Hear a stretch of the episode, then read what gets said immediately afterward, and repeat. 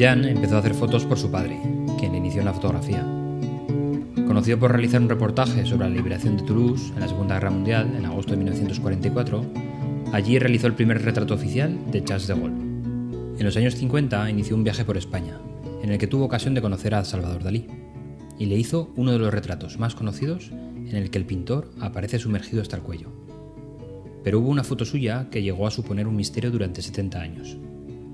La imagen muestra a una mujer andaluza, casi gitana, dando de amamantar a su hijo, en medio de un grupo más numeroso de personas. La mujer sostiene a su hijo en el brazo derecho, y mientras el niño hace buen uso del pecho del mismo lado. La madre viste un traje de volantes en esta fotografía, que a pesar de ser en blanco y negro, se vislumbra colorido. Al cuello, un pañuelo, que más que de abrigo, parece cerrar el conjunto con una estética bien cuidada e intencionada. Al lado del bebé, una niña que observa con una sonrisa de complicidad y que aparenta una relación iniciada desde el nacimiento del pequeño. De fondo se observan al menos cuatro personas más, todas ellas mujeres. La España de 1951, la fecha en la que fue tomada la fotografía, no deja dudas en la segregación hombre-mujer en los pequeños actos sociales de barrio.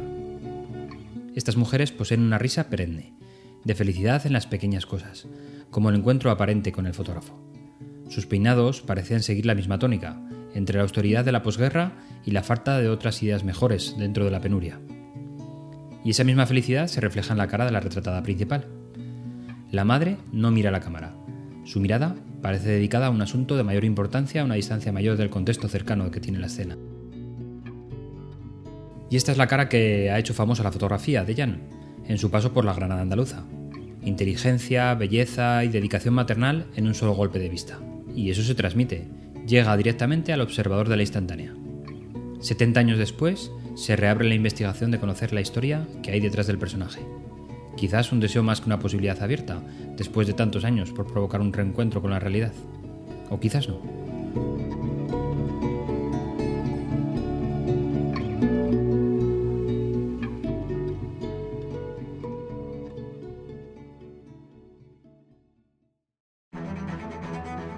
Seguro que estabais esperando el momento de hablar de cómo usar las imágenes fotográficas en nuestras presentaciones, y yo deseando estaba de tratar este tema.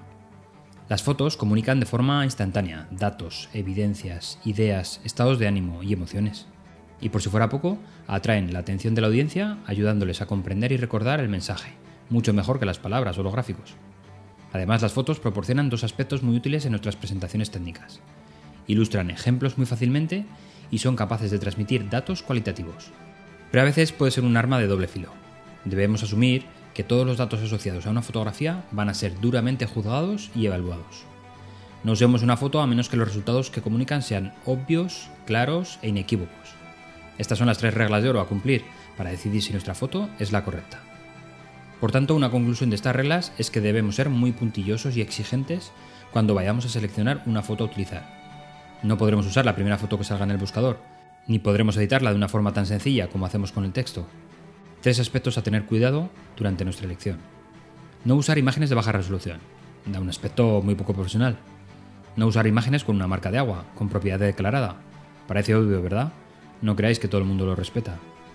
No usar imágenes muy claras u oscuras, borrosas o con un contraste poco definido. También recortar las fotos en muchas ocasiones es una muy buena idea. A veces solo nos interesa la información de una zona de la foto. De nada sirve mostrar el resto si no aporta nada, o incluso si distorsiona el mensaje. Recortaremos la imagen y seleccionaremos lo realmente importante.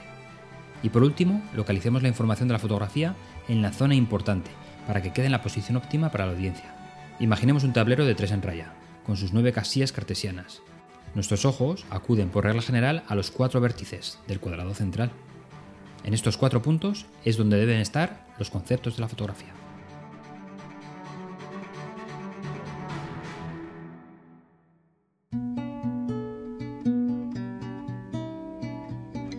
El periodista José Cabrero, en la misma Granada, tuvo la cabezonería de buscar a la protagonista. Pero ¿cómo unir los hilos para encontrar la identidad de la mujer? El hilo del que empezar la investigación fue la música. Granada es una incansable cuna de artistas y relacionadas con el flamenco en particular.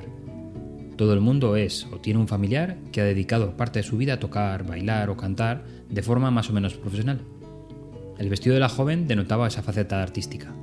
Habría que acudir a la base de datos del sector, Curro Albaicín, La documentación de este granadino es de nivel de enciclopedia británica al uso. Al ser preguntado por la joven, lo reconoce al instante. ¡Qué maravilla! Sí la conozco. ¡Qué arte! ¡Qué foto más buena! resopla emocionado. Ella vivía en el cerro, bailaba en la cueva de la golondrina. En el 63 se fueron del Sacromonte, con las inundaciones. Se me ponen los vellos de punta. Curro recupera su libro Zambras de Granada y Flamencos del Sacromonte y empieza a pasar páginas como un poseso, hasta dar con la referencia. Su nombre era Conchita la Carajarapa, bailadora. ¿Pero seguirá viviendo?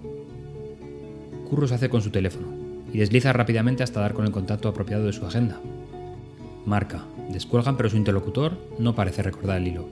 Le piden tiempo al otro lado de la comunicación para hacer unas indagaciones. Toca esperar. No mucho rato después, el teléfono suena a todo volumen, con el tono favorito de Curro. Conchita marchó de Granada y se fue a un pueblo de Málaga, donde puso un bar, y todavía vive. El resto es una maravilla.